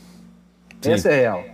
Porque é uma pessoa que tá ali. E, e escutando Pra- o. Abel também, cara, eu comecei a, a ver o contraste de uma entrevista de um Renato Gaúcho, sabe? E o que o Renato Gaúcho faz nas entrevistas dele ficou um pouco mais grave pra mim, porque ao invés de humanizar, de trazer isso pro público, do jeito de expor isso pro público, essa, essa fraqueza, esse lado, esse ponto cego é, pro público, o, o Renato Gaúcho faz o oposto, né? O- ele é o intocável, ele é o foda. Então, É, o- me tocou muito esse trecho, me tocou muito mesmo. O Renato, só- para não passar batido o assunto, eu acho que ele é um bom treinador. Né? Pro futebol brasileiro, ele é um bom treinador, tem condições de treinar qualquer boa equipe do Brasil. É um cara que tem suas virtudes, sim, como técnico, né? Uhum. Tipo, Sim, sim, absolutamente. um trabalho bom do Roger, mas ele não só pegou o trabalho, como ele corrigiu alguns defeitos que tinham no, no time do Roger. Foi isso que fez com que o time chegasse um patamar acima. Que era um passo, por exemplo, que o Roger não estava conseguindo colocar naquele time do Grêmio. Talvez por falta de maturidade, por falta de repertório, não sei. Mas o Renato conseguiu, ele, então ele tem qualidades como técnico. Sim. Só que o discurso dele é muito prejudicial para o futebol brasileiro. Um, um cara com o espaço que ele tem, pra, né, com, com, com o currículo que ele tem, de vez em quando. Ele é um cara que, historicamente, ele vai ele tira sarro de quem estuda de, de, de, de ciência, de, de, né, de dados do futebol. Ele é um cara que desvaloriza, tá o tempo inteiro minando. É, porque eu sou da praia, prefiro jogar futebol do que fazer o curso da CBF. Ele Esse vestiu personagem- mesmo o personagem, né? é, é, e esse personagem é muito prejudicial pro futebol brasileiro. Porque nosso debate fica ruim. Né? E Esse personagem, do, esse personagem do Renato também não é algo dele, de Renato técnico, é algo, sempre foi o personagem dele até quando jogador, né? Tipo, Sim. ele Sim. sempre foi esse personagem do o jogador, o playboy, o cara que não tá ali pra, treina, pra, pra treino, ele, tá, ele é naturalmente bom, ele não precisa treinar que nem os outros, né? Ele Sempre foi- desumaniza. Ele desumaniza ao invés de humanizar. sim. E, e não só. O Renato ele, ele tem esses problemas e eu acho que, para mim, ele teve uma mancada é, muito pesada que ele deu recentemente, na última semana. Que agora que o Grêmio tá numa fase um pouco mais conturbada, né? Perdeu pro Flamengo no, no- na semana passada. E aí foi um pouco cobrado pelo jornalista na reunião em relação ao resultado tudo mais. E é, começou a ameaçar jornalista, a, a, né, dizer que vai dar o nome de jornalista pra torcida. Tipo, então é, é um- é um cara que não tá interessado em, em construir um ambiente mais saudável, mais profissional e de mais qualidade do futebol brasileiro. Ele tem suas virtudes como técnico, também não é nada demais. Isso acho que é bom deixar claro. Ele é um bom técnico. Mas o discurso dele, a postura dele, acho que é muito prejudicial. E a gente tem que dar mais valor para pessoas que chegam é, como o Abel Ferreira, com discursos mais humanos, que tentam trazer, resgatar esse lado humano do futebol que a gente está perdendo, né, numa sociedade cada vez mais propensa ao hate, à intolerância, buscar esse lado humano do, do- do futebol de novo. Sim. É. E, Aliás, aliás, eu queria só falar tipo, que é, há uma mensagem por trás dessa declaração do, do Abel que é algo que a gente co- consegue extrapolar facilmente até para fora do futebol, né? Porque a mensagem que é por trás dessa declaração dele é, é uma crueldade que, que é inerente do, do, do sistema econômico que a gente vive hoje, né? Do capitalismo, que é a ideia de que você só é bom se você atinge o sucesso. E o sucesso está diretamente ligado a, a algum a títulos no caso de atletas ou a muito dinheiro no caso do resto das pessoas, né? Você só, atinge- só, é, só é alguém de sucesso se você consegue título ou se você vira, fica muito rico ou muito famoso ou ambas as coisas, né? Então, tipo, é uma e por, e por conta de, de- dessa tipo de mentalidade, né, de que o, a gente a gente só só é uma pessoa só é, só é visto como pessoa perante a sociedade se nós atingirmos sucesso. Muitos de nós acabamos deixando de lado outras coisas que também poderiam ser um sucessos, como tipo é, se esforçar para ser um bom, pai, um bom pai, se esforçar para ser um bom marido, se esforçar, se esforçar para ser uma boa pessoa é, para nossa sociedade, para os nossos vizinhos, para o nosso bairro. Então a gente acaba deixando esses esforços que, para o convívio da sociedade, são até muito mais importantes do que nós temos sucesso individual, sucesso financeiro, e deixamos isso de lado para juntar, para ir atrás desse sucesso individual, desse sucesso financeiro, porque é, o, é a única forma de, de muitas vezes nos sentirmos validados perante a própria sociedade, né? Então, tipo, é, é uma coisa meio, meio não diria ruim, mas perversa que, há, que existe por trás de uma, fala, de uma fala dessa e que existe por trás de todas as nossas vidas, né? Sim. Esse aqui é um exemplo claro disso. O Fernando Diniz, no São Paulo, quando ele tá. Ele sempre tem esse discurso mais humanista, de tratar o jogador como um ser humano, de buscar o, o psicólogo. Quando tá ganhando, isso é sempre muito legal, muito não sei o quê. A hora que começou a perder, o cara fala, não, mas o importante é ganhar. Que adianta que eu quero o título, isso aí não dá troféu, isso aí. Então, é, no, ah, cara, análise... eu, eu acho que muita gente, na hora que você falou isso aí, pensou no episódio Tietê. Eu, eu, eu, eu, também, na hora que você falou que tratar o jogador como ser humano, é, nesse momento eu falei assim, pô, pera, calma aí. Não é. Pode ser o discurso para fora, mas ali na prática talvez não aconteça. Mas episódio, no episódio de Tietê, eu acho que teve muita exagero da torcida, pelo motivo de eu vi muita. Eu vi, eu vi nas redes sociais essa semana muita gente é, defendendo coisas do tipo: ah, isso que o Diniz fez é um absurdo, ele nunca mais deveria poder treinar um time, um, um time na vida. As mesmas pessoas passa, que passaram panos quentes por causa do Jean. Então, tipo, é. Jean, pra, só para quem se perdeu aqui. Goleiro, né? É, o goleiro, goleiro que agrediu a mulher. Isso. É, o goleiro então, agressor. Então, tipo, pra, na cabeça de muita gente, o, o, o fato do, do treinador ter ofendido um jogador é pior do que um jogador ter agredido fisicamente a mulher. Tipo, é, um, um, é, um é só um problema ético, um problema moral, de, mas não é crime. Outro é crime, tipificado na Constituição. É, e é, é na, na, na, cabeça dos torcedores parece que há uma inversão, né? De, na cabeça de muitos torcedores, não vou falar de todos. É pior porque perdeu. Porque se tivesse ganhado do Bragantino, era piada, era igual o Luciano, era igual. O jeito do cara, é o que a gente está falando, a, a, análise do caráter das pessoas é, é baseada no, no, resultado dentro de campo, se, se ganha título ou não, se ganha jogo ou não. Então, até ganhar o, o, Até o São Paulo começar a perder, era meme, era engraçado, era legal, era o jeitão dele, era marrento, não sei o quê. O Murici, a carreira inteira dele foi, era o durrão que xingava o jogador, que não sei o quê, que é assim que tem moral, porque ganhava. Então, a, análise do, do, do, do, caráter, a análise do ser humano não pode, esse é o ponto da discussão, não pode estar tá dependendo, tão atrelada sim, a resultado. Sim, absolutamente. E outra então, coisa. Assim, que o que era legal, o que era bacana, engraçadão quando quando estava ganhando, de repente virou um crime. Se tivesse ganhado, iam mostrar com uma trilha engraçada no Globo Esporte no dia seguinte. Olha, olha, olha o que o Diniz falou pro Tietchan aí na vitória de ontem, não sei o quê. oh, outra coisa que você falou. Provavelmente eu tocar naquela Renata ingrata no fundo. Nossa, mano. Bom, outra coisa que você falou que eu acho que é importante a gente olhar também é que não é só o que ganha que é bom. Porque eu acho que falta a gente valorizar o treinador. Tem, tem treinador que sabe tirar leite de pedra. Se ele pegar time é, com muita estrela, com um time para ganhar, ele não consegue. Mas ele é bom na hora de. Ó, eu tenho um time modesto.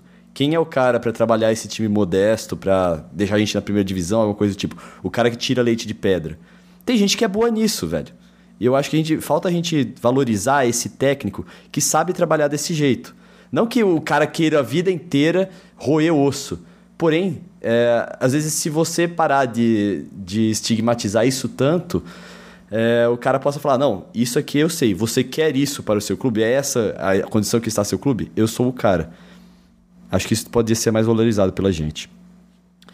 Beleza? Olha, é, última coisa aqui, último destaque sobre essa final de Libertadores, antes a gente falar com a galera do que mandou mensagem pra gente, é que tivemos uma. A gente tá falando de humanidade aqui, nós tivemos uma péssima demonstração de humanidade, que em plena pandemia nós tivemos 5 mil pessoas no Maracanã durante a, a, a final, o que é lamentável, desnecessário.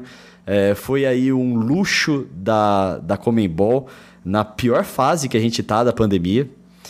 É, queria deixar aqui nosso repúdio. Alguém tem a, a, a, coisas a acrescentar? Aliás, eu queria deixar claro que, claro que o, o, grande problema ali não é exatamente ter 5 mil pessoas no Maracanã, porque se fosse feito a o espaçamento correto, daria para deixar 5 mil pessoas relativamente todas seguras ali no Maracanã. O problema é que todas as 5 mil pessoas foram, foram, em vez de serem espalhadas ao, re, ao redor do estádio, foram aglomer, ficaram aglomeradas no mesmo canto para ficar bonito na TV. Esse é o, o, grande X da questão, né? É, eu acho que são, são duas instâncias, na, na linha que não falou. A primeira instância, tipo assim, beleza, dá para você colocar 5 mil pessoas no Maracanã e ser seguro mas precisa. Qual é a mensagem que isso passa para a é, sociedade? É, essa é a primeira, momento, primeiro ponto. Muito tão tenso da pandemia, no momento tipo que você está tentando incentivar a pessoa a ficar em casa, tu chega lá e botar a gente no estádio para ver um jogo de futebol. Tipo, essa é realmente uma prioridade que deveria estar tá acontecendo? Enfim, é, e aí beleza, vamos colocar porque, né, para sei lá, qualquer para colocar. Quero colocar os parceiros, quero colocar para dar uma esperança, que tá, pra, dá para fazer de maneira segura. Aí você vai lá e coloca todo mundo no mesmo canto. Tudo isso para você envelopar ali a, a, a, outra parte da arquibancada, um pedação com, com coisas da Comembol, outro com torcida jovem, outro com mancha verde. Porra, realmente a, é, a prioridade é você dar espaço para jovem, para mancha e para um, coisa da, da cafona da, da, da Comembol, da Libertadores, em vez de você espaçar e, e colocar as pessoas no, no lugar correto, distantes uma das outras precisava deixar né, todo mundo reunido no cantinho, até porque assim, é só 10%, mas 10% do Maracanã é bastante gente. Né? O Maracanã Sim. é grande. Então 10% disso aí é bastante coisa já. Para a situação que a gente está hoje. E aí, e, e, e, tem mais também, fazem isso porque na, na, ah, porque tem que valorizar a marca da Comebol, botar ali o um envelopão da, da, da Libertadores, lá Glória Eterna, não sei o quê. Só que, além de tudo, é meio burro para mim no ponto de vista do marketing. Porque pegaria muito melhor para a Comembol os torcedores espaçados aparecendo na televisão e passaria uma imagem muito mais legal da é, Comembol. Sim, pra, absolutamente. E botar aquele porra daquele envelopão lá, com, com o logo gigante da, da, da, da Libertadores do La Glória Eterna. Eu precisava da, daquilo mesmo. Já, já que é para botar a gente no estádio, que também já sou contrário. Precisava fazer dessa maneira, colocando todo mundo ali em risco. E aí também gostaria de, de citar o senhor Cuca, que na hora que é expulso, vai pra galera, causa uma puta de uma aglomeração ali em cima do Cuca. O Cuca. Eh, o Santos teve um, episódio grave de coronavírus no elenco ao longo da temporada. Uhum. Eu ia falar disso aí. Em termos práticos. O meu é muito rápido, você já concluiu, Tarujo. Em termos práticos, o, o Everton não pegou o coronavírus ainda, velho. Se o Everton pega agora antes de ir pro Mundial. Só, só isso. Pode continuar, desculpe. E. E não, já que eu falei do Cuca, acabei lembrando de um negócio que eu também queria falar. Pra, é, é, óbvio, não, não quero falar aqui que perdeu por causa do Cuca.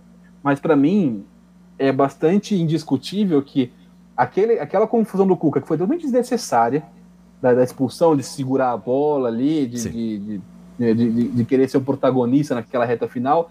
O malandro. Causou uma, causou uma distração muito grande. Tipo, na hora que o, o gol sai imediatamente após isso o jogo retoma e volta. E nesse jogo retomar. Tá Bate lateral, cai no Danilo, é. chuta pro Rony, o Rony cruza e gol. Tá aquela confusão na arquibancada, do segurança do Santos querendo botar o Cuca para fora da, da arquibancada, querendo que ele saia. E ele falou: não, eu não vou sair, eu sou o Cuca, eu vou ficar aqui com a galera. Isso, para mim, gera uma desatenção, uma desconcentração no time do Santos. O, quebrou o ritmo total ali. É, e aí, tipo, tá, tá que, aquela confusão, né? de repente o jogo volta para também aproveitando o, o ponto mais frágil do, do, do, da defesa Santista, que é a bola aérea mesmo. Não só da defesa do Santista, mas dos times do Cuca, historicamente, a bola aérea defensiva é um problema. Então, acho que foi. há alguma responsabilidade também né, para se dividir ali com, com o Cuca, do, faz um bom trabalho, claro, mas eu acho que aquele momento ele causou uma distração muito grande, tipo, era um jogo de muito foco. O que você falou, não era um jogo bonito, mas era um jogo de concentração, de pegada, de os caras ligados ali o tempo todo. Aí de repente tem aquele negócio, aí o jogador olha, tipo, a bola voltou. Eu, eu acho que isso pode ter afetado um pouco no, no, no, no lance do gol. Não vou falar, não, não, Sim. perdeu por causa disso. O jogo inteiro para fazer gol, porque não sei o quê. Mas, tipo, para mim gerou ali uma desatenção, sim, aquele, aquele lance. Sim, é, é o detalhe, né? O Santos, o Santos não perdeu por causa disso, mas não ajudou. Exatamente. E, outra coisa também que eu queria comentar aqui, que é tipo, o. Eu, assim, eu acho que é, existe uma, uma diferença, uma diferença que muita gente não consegue perceber entre você, você ter aquela vontade excessiva de ganhar a qualquer custo e você ser um mau perdedor.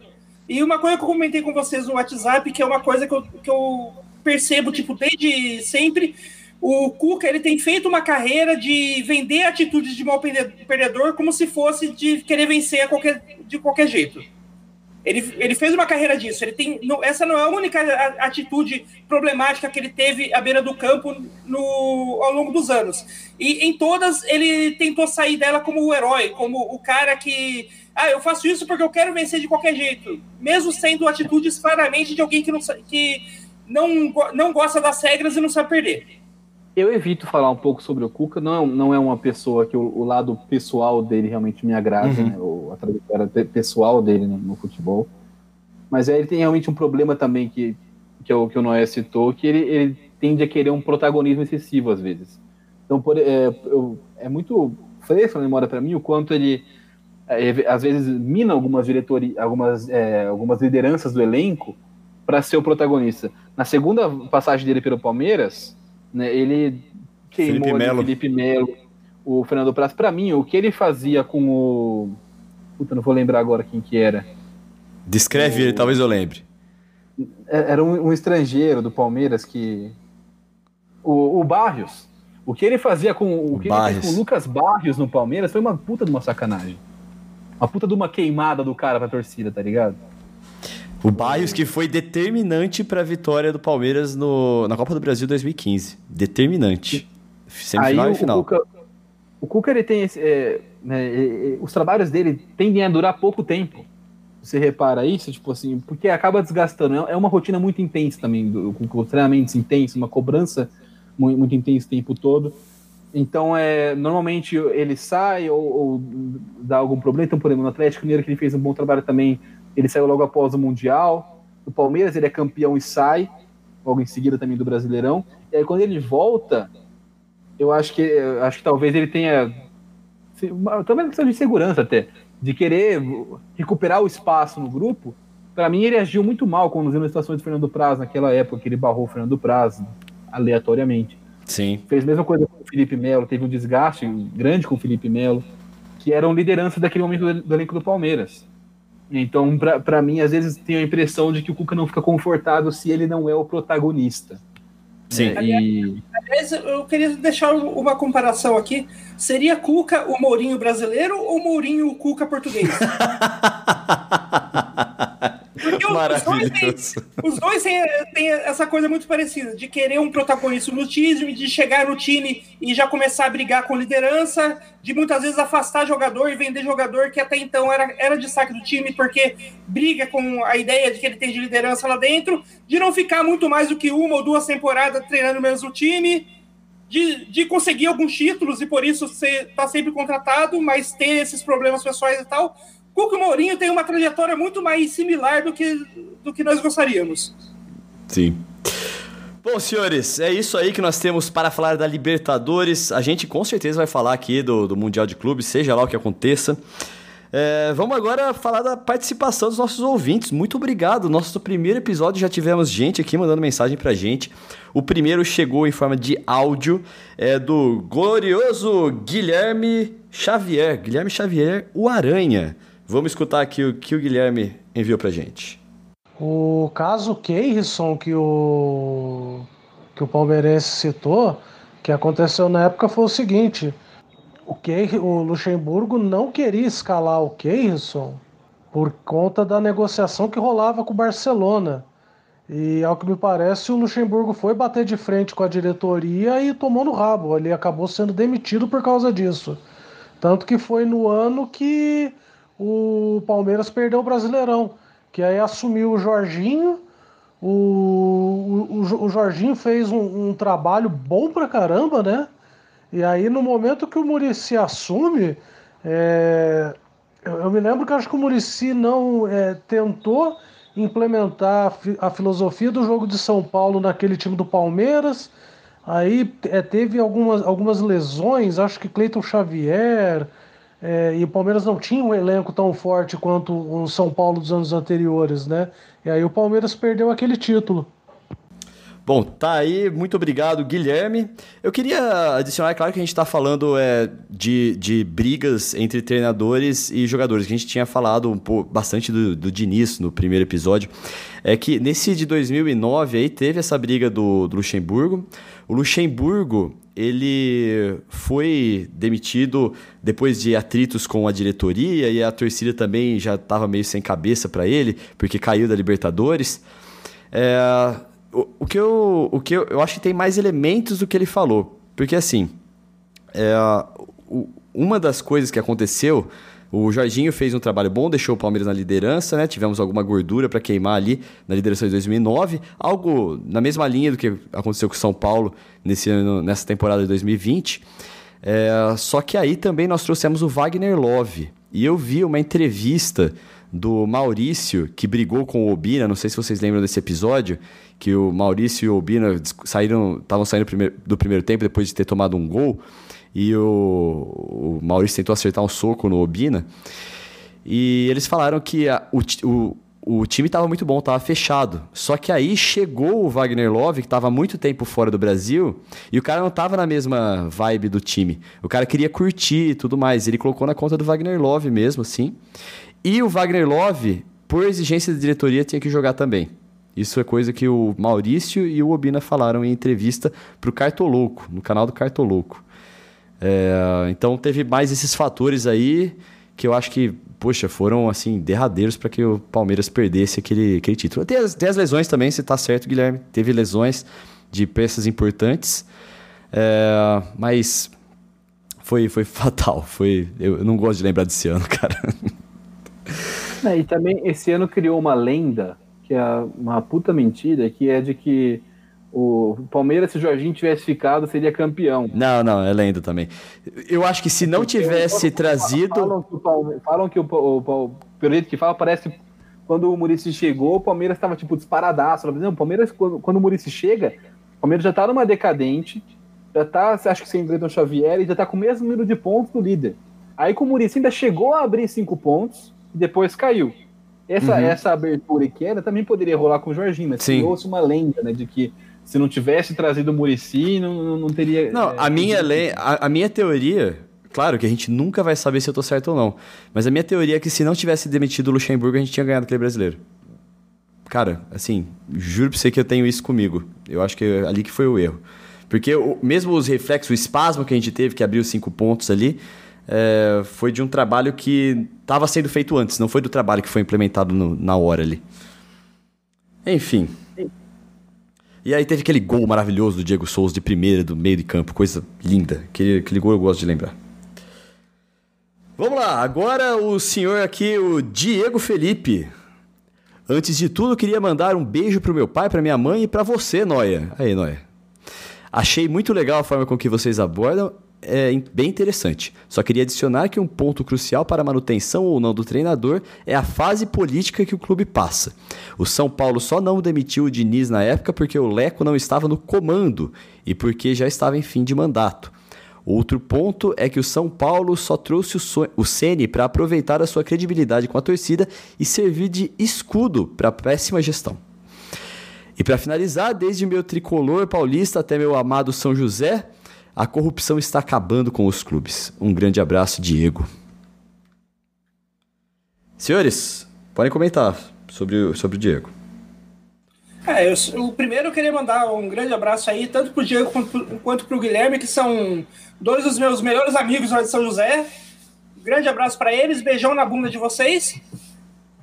E assim, o, uma coisa que o Diego fala que, é, que, que eu acho que é verdade, mas ao mesmo tempo é uma explicação, talvez ainda aí um tanto rasa, que tem mais coisa por trás, é a ideia de que a corrupção que está acabando com os clubes. Porque corrupção tem vários níveis. É, é, falar que a corrupção que a corrupção está acabando com, com o clube, ou está acabando, ou no caso de fora do, do clube, a corrupção está acabando com o país, a corrupção é o problema do negócio. É assim, é, é, é ainda um nível muito raso. Você tem camadas né, de corrupção. É, a, a corrupção que está acabando com o clube é a corrupção do, do dirigente que, que manda no departamento de futebol quem, quem o técnico deve é, escalar ou não, é a corrupção do, do dirigente que, em vez de colocar é, colocar todos os ingressos para vender para torcida, separa milão ali para o cambista, que é amigo dele, para o cara vender por fora. É, tipo, é o preço do ingresso que a, que a galera coloca mais caro do que devia, porque muita gente compra carteirinha, muito torcedor que não deveria ter, compra carteirinha para pagar meia de, de estudante, né? Tipo, que tipo de corrupção que a gente está falando? Corrupção tem, a corrupção no clube tem muitos níveis e, é, e é, é, é, meio difícil, assim, só falar que a corrupção é o problema, eu acho que é uma, é, é uma resposta talvez meio, meio rasa demais, né? Mas que ah, o, o, grande problema da diretoria do São Paulo, mas não só do São Paulo, mas de muitos muitos clubes, como o, Altarujo já falou aí no começo do episódio, é a ingerência, né? O fato do da poli, o, o fato da política decidir coisas de, de futebol que deveriam ser coisas técnicas e não políticas, é, é um, isso é um problema meio generalizado e no São Paulo vem acontecendo há anos, né? E uma atualização aqui Pode, pode falar, Altarujo. Eu ia falar, né, ia falar que, inclusive, a gente está agora no São Paulo. São Paulo contratou agora o Murici e o Rui Costa como diretores de futebol do, do São Paulo. E aí hoje mandou o Fernando Diniz embora. é isso que eu ia falar. Não foram, não foram decisões do, do Murici nem do Rui Costa, foram, foi da, tipo, da presidência. Aí eu pergunto, para que traz um diretor de futebol se quem toma a decisão é presidente? Se a decisão é política e não é baseada em planejamento e em estratégia. Esse, acho que esse é o, o, o grande ponto. Não, os clubes são, sendo políticos, eles tendem a ser muito mais incompetentes, porque não tem uma coerência, não tem um, projeto. Então eles trazem o, cara, o diretor de futebol, mas o próprio diretor de futebol tem o cargo ameaçado. É, tipo, é, quando a torcida vai cantar lá, pichar muro, o, o diretor de futebol também é, é como se fosse um, um, um técnico, ele também é cobrado para cair, para ser demitido, né? Então, para que ter um diretor de futebol se quem toma a decisão é o presidente, é são os conselheiros baseados em política e não em, em estudo, em planejamento nem nada. Nós temos aqui a participação também do nosso querido Luiz Boves, que comentou, ouvindo aqui o AutoCast com Vitão Frasca, Felipe Altarujo e indignado em letras garrafais com o Rafão Noia, que cita o São José e não menciona o título da Série B do Paulista desse ano. A Águia está de volta. É, aliás, eu preciso ser bem, bem sincero com o nosso querido ouvinte Boves, que eu não mencionei o título do São José na Série B do Paulista desse ano, porque eu só fiquei sabendo que o São José foi campeão da Série B do Paulista desse ano com o tweet dele. e também ele chamou o, o autogol de autocast, tá errado. É, por isso, que, por isso que aqui eu mando um grande abraço para o São José, né, Águia do Vale, voltando a dar grandes voos aí nos próximos anos. Para o Bobbs eu mando quando ele acertar o nome do podcast. É isso aí. Para você que quer entrar em contato com a gente, é, você pode mandar um e-mail para podcastautocast.gmail.com Opa, errei. É podcastautogol.gmail.com Olha o Boves me quebrando aqui ou adicionar a gente nas nossas redes sociais. Comece você, Altarujo, por favor. No Twitter, arroba Felipe Altarujo. Vai ficar, é mais fácil do que eu soletrar, vai ficar, vai ficar escritinho na descrição ainda. Mais fácil Exatamente. É um nome difícil. Exatamente. Noia? É, também no Twitter você me encontra ali no arroba Rafael Noia.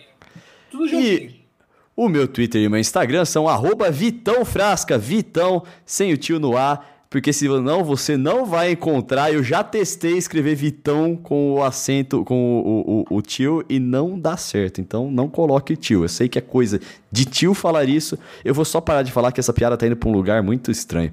É... Bom, a última coisa, o último destaque. Vou falar do tio. Pra gente, pra gente terminar aqui. Cada um tem um destaque e eu vou começar hoje. É, o meu destaque vai ser que o times da Série A do Brasileirão vão selecionar seus jogadores para um time de esportes de Pro Evolution Soccer. Entre os times nós temos Flamengo, temos Corinthians, temos Atlético Mineiro, é, temos o Santos também. E eles vão selecionar as pessoas que se destacaram, é, os melhores jogadores é, de uma plataforma que é patrocinada, patrocinada não, mas ela pertence à LNK Gaming, que é uma empresa do Grupo Globo, é uma, é uma é, sociedade entre a Globo e uma outra empresa de eventos, que é DC, é, DC alguma coisa, esqueci o nome da empresa. Mas enfim, é, eu achei muito interessante isso que os clubes da Série A. Não, DC alguma. DC7. DC7. A DC7. E. Bom, os times da Série A estão aí preparando seus times para disputar o Brasileirão também nos campos virtuais do Pro Evolution Soccer. Eu perguntei para a Globo também por que, que eles preferiam fazer um campeonato é, no, no, na plataforma da Konami, não da EA, né? Que hoje a, o FIFA ganhou alguma vantagem, assim, em termos de quantas pessoas jogam, etc. E eles me falaram que, poxa, é porque a Konami ainda tem investido bastante, assim, é, no futebol brasileiro, licenciando marcas, licenciando clubes, jogadores e estádios, e é por isso que foi a escolha deles. É, é, a escolha é meio óbvia porque, tipo, a Konami é a única que está realmente investindo no, na, no problema que é licenciar os clubes e os jogadores brasileiros. Você tem que fazer Sim. clube por clube, jogador por jogador. Você não tem um contrato coletivo como tem na, na maioria dos outros países, que é o que faz o, o FIFA ter a maior quantidade, de, uma quantidade de ligas e times muito maior do que o, o PES, né? Mas como o, como o grande diferencial do PES tem sido ultimamente o mercado brasileiro, eles têm investido bastante nessa, nessas licenças, mesmo que dê mais trabalho para a Konami, né, do que simplesmente ter um fechar um contrato com todo mundo, um, um, uma, um num coletivo Sim. só. Né? O licenciamento é uma coisa que faz muita diferença. Vai, aproveita que você está com, com o microfone ligado aí, Noia, e dá o seu destaque de hoje. Ah, o meu destaque de, de hoje eu queria destacar a contratação do Atlético Mineiro do Hulk, né? Pelo atleta Hulk vindo jogar pelo Atlético Mineiro, não vai jogar nesse Brasileirão, vai começar só na próxima temporada, né? Mas eu, eu achei uma contratação, assim, interessante, porque o Atlético Mineiro já tem o atleta Keno no seu elenco também. E como já diria o comentarista craque Daniel, que é o comentarista mais é, digamos assim, mais autêntico do que a gente tem aí no futebol brasileiro. É, tanto o Keno quanto o Hulk, eles são atletas que têm uma característica bem parecida, que é a ideia do drible seguido de chute forte para fora. Então, tipo assim, o Atlético Mineiro tá, tá com um, um, tá montando um ataque é, muito interessante. É, se ele conseguir montar um ataque de Hulk e Keno com dois atletas muito bons na, na característica do drible seguido de chute forte para fora. Cara, eu acho isso, acho isso injusto com o Keno. Porém, eu também gostaria de destacar que puta raiva do Hulk, velho. Fica a vida inteira aí falando que quer vir jogar no Palmeiras, faz o doce do cacete. Aí eu falava, eu já pensava assim, ó, pô, mas vai vir aqui o quê? Com 40 anos aí, jogar fim de carreira, se arrastar em campo. Então vem antes, então. E aí, a hora que vem, vai pro Atlético Mineiro ainda. É um lazarento mesmo, não gostei. Mas é recalque de torcedor. é recalque de torcedor. A gente tem que lembrar que o Hulk tá vindo pro Brasil porque depois do Vingadores Ultimato, ele meio que perdeu espaço na Marvel, né? Não tem muito mais ele ficar ali no MCU. Então agora, de carreira, é hora de vir pro Brasil, né? Meu Deus. Tava esperando logo. É, seu destaque, Felipe Altarujo. Olha, meu destaque na, no último episódio a gente estava falando sobre como as pessoas não gostam de mudar de opinião, não gostam de. Né, ter, são. É mais difícil de, de, de, mudar de ideia e morrem abraçados com, com uma ideia, com uma torcida. Então eu quero aqui fazer justiça. Tem uma página do Twitter que eles, a página foi criada por, pela pessoa com o intuito de ser uma página é, de apoio ao Fiuk no Big Brother Brasil. Porém, dada a, as posturas lá. Atuação. Cidadão, é, toda, todas as abobrinhas e besteiras já fez em menos de uma semana o Fiuk, a página fez esse tweet. Infelizmente, vou precisar acabar com essa página. Fiuk é insuportável, galera. Hashtag fora Fiuk, hashtag BBB21. Ou seja, tá aí uma pessoa capaz de, de, de ser sensata, de mudar de opinião. Então acho que tem que valorizar, sim. É, e aí, agora é uma página dedicada é, à, à saída do Fiuk. Então acho que é legal essa mudança de postura, mostra aí uma evolução muito grande. Cara, eu adoro assistir competição e BBB não deixa de ser uma competição, eu adoro assistir BBB. E para você que gosta de BBB também e quer um podcast falando de BBB, você tem um, pesquise aí, Treta na Balada no Spotify ou no iTunes que você vai encontrar eu com a minha amiga Carol Matos comentando muito Big Brother, beleza? Eu acho é... que vai ter hoje. É, eu, eu, eu, até esqueci de encaixar o jabé do The Sports Observer, que é onde eu trabalho, galera. Entra lá no The Sports Observer para você saber mais sobre aquele acordo é, da, da, da LNK Game com os times que vai fazer o draft. Vai ser um draft mesmo de jogadores para os times de esportes deles, beleza? Para terminar. Se você não quiser aprender nada, você pode seguir eu no Twitter, que lá você não vai aprender nada mesmo. Mó legal o seu Twitter, não é? Que isso. Mó legal. Ó, e a última coisa que eu quero falar aqui é que.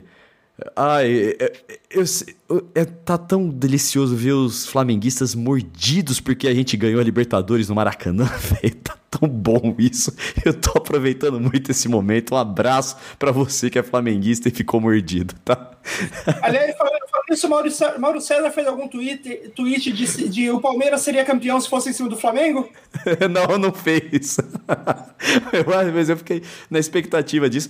Eu vi que, olha, aproveitando aqui esse finalzinho de, de podcast, eu fiquei, eu achei muito lamentável uma postura do Mauro César, cara, que a, ele falou que aquele, aquele pênalti que foi dado para o Inter contra o Red Bull Bragantino não foi pênalti, porque bateu na, na barriga do jogador e depois foi pro braço dele. Isso não configuraria pênalti. É, porém, a Nadine foi lá e, e discordou dele com, poxa, com certa elegância. Ela não foi grossa nem nada. Ela falou assim: ó, é, tem que ver o movimento do braço também, porque se bate ele tenta tirar, mas ele bate, ele abre o braço tal. E ele foi estúpido com ela. A torcida do Flamengo encheu tanto o saco dela que ela teve que trancar o Twitter dela. Achei lamentável, cara. Não precisa é, disso. É, eu, acho que é legal falar, porque o Mauro César, ele sei lá, cara, ele também teve uma recentemente com o Leonardo Miranda do Globo Esporte. Né, o cara tem uma legião de seguidores, ser quase uma milícia virtual e é, isso, parece isso. que perdeu a vergonha de, de usar ela. Isso, exatamente, concordo, o Altarujo.